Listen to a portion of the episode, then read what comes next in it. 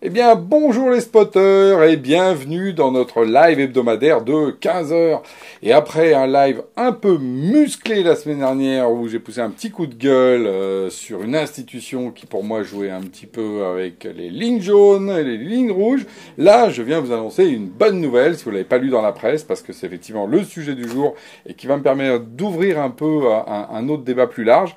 C'est le rachat de Snips par Sonos. Alors c'est des, des si, parce que justement on parle de reconnaissance euh, vocale, et donc il faut entendre les sifflantes. Et Snip, c'était une entreprise hein, qui a été lancée euh, il n'y a, pas si longtemps que ça hein, par euh, Rand Indy, le fondateur, est Yann Lechel, Yann Lechel euh, que, je connais très bien, y compris personnellement, et avec lequel d'ailleurs on avait euh, précédemment, dans une, autre vie, racheté sa boîte d'avant, Sonetine. Donc euh, Yann, un multi-entrepreneur, toujours successful, et encore une fois il nous le montre, toujours en avance. Hein, avant il était sur les réseaux sociaux d'entreprise, hein, qui est un peu no, no, notre secteur, et puis là il était justement sur ces questions d'intelligence artificielle et de reconnaissance vocale. Parce qu'on a besoin de quoi? Et ils avaient mis le doigt sur quelque chose de très juste.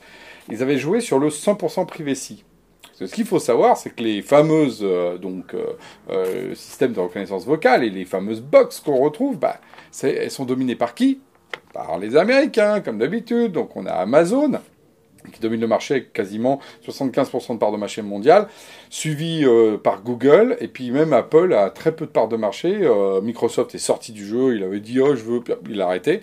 Voilà. Et donc on a encore des alternatives comme Sonos, mais qui est aussi un américain et qui avait besoin justement de technologies de reconnaissance vocale pour pouvoir parler euh, dans la machine.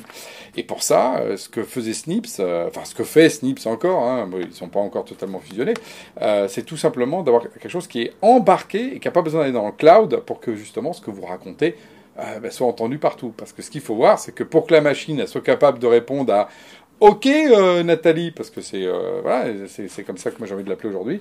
Et ben typiquement, il fallait bien que le système soit en marche en permanence. Et oui, voilà, c'est ça le truc. Donc là, Snips ramenait ça en termes de privacy. Bon, du coup, euh, formidable, bon rachat, quasiment 40 millions. Euh, il y avait eu en plus une boîte qui a eu beaucoup de levées. Euh, bon, par contre, il y a Avolta Partners, je ne sais pas si, si vous connaissez, qui a, qui a un fonds d'ailleurs très intéressant, a fait une étude que je vous invite d'ailleurs à télécharger, où il montre juste que, encore une fois, les multiples des exits des boîtes françaises, donc comme Snip, bah, sont tout petits. Ils estiment entre 10 et 100 fois moins que les équivalents américains, ok, mais aussi allemands et anglais. Donc là, on voit bien qu'on a, une problématique dans notre écosystème. Ok, on a mis beaucoup d'argent euh, pour justement euh, faire grandir ces boîtes. Hein. Euh, le Snips avait levé quasiment 20 millions. Mais par contre, les exits sont petits. Et les exits sont petits. Et en plus, eh ben voilà, sont petits et ils sont lointains. C'est les Américains. Parce que dans le même temps, il y, a un sujet quand même qu'il faut croiser hein, dans, dans, dans, ce live du jour. C'est le fait que Orange a sorti Jingo. Jingo, c'est quoi? Bah, C'est son enceinte connectée. Ah Alors le truc, c'est que les titres, d'ailleurs, sont un peu moins flatteurs que pour Snips.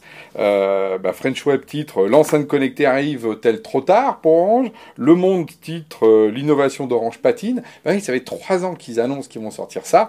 Et là, ils viennent de le sortir en moitié bêta. Vous l'avez même pas vraiment, euh, peut-être même pas. Enfin, on l'aura peut-être pour Noël.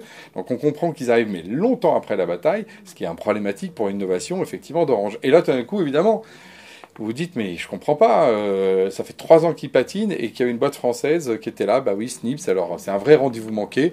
Est-ce que Snips ne connaissait pas le numéro d'Orange? Peut-être qu'il pouvait pas appeler, ou est-ce que Orange n'était même pas au courant, alors qu'en fait, Rand Indy passait son temps sur tous les plateaux de télé, à BFM, partout, dans French Web, enfin, il était invité par Macron, enfin, il était partout, euh, un très très bon communicant d'ailleurs, mais Yann également, d'ailleurs, je les félicite, parce que ça, c'est une, de une de leurs qualités, ils ont expliqué un truc qui était très techie.